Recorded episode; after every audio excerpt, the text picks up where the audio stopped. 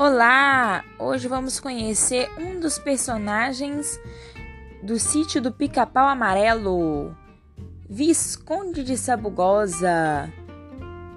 Quem será que era o Visconde? Visconde é um boneco feito de sabugo de milho, um grande sábio, gramático e filósofo, cuja sabedoria obteve através dos livros da estante da biblioteca de Dona Benta.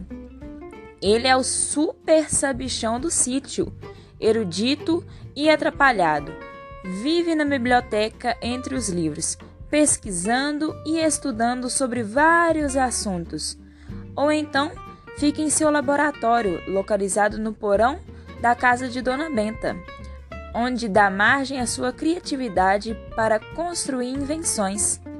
Apesar de ser um visconde, seu único pertence é a sua cartola.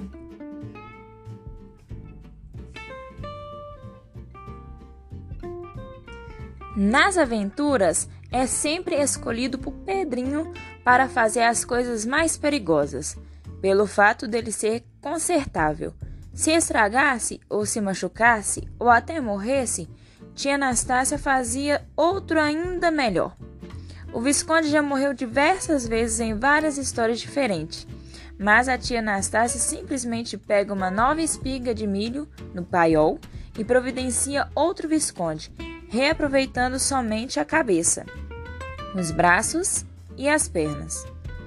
Pelo fato dele ter seu corpo formado por um sabugo e ter botões de milho no peito, morre de medo de passar perto de uma galinha, ou mesmo da vaca mocha que adora mastigar sabucos de milho.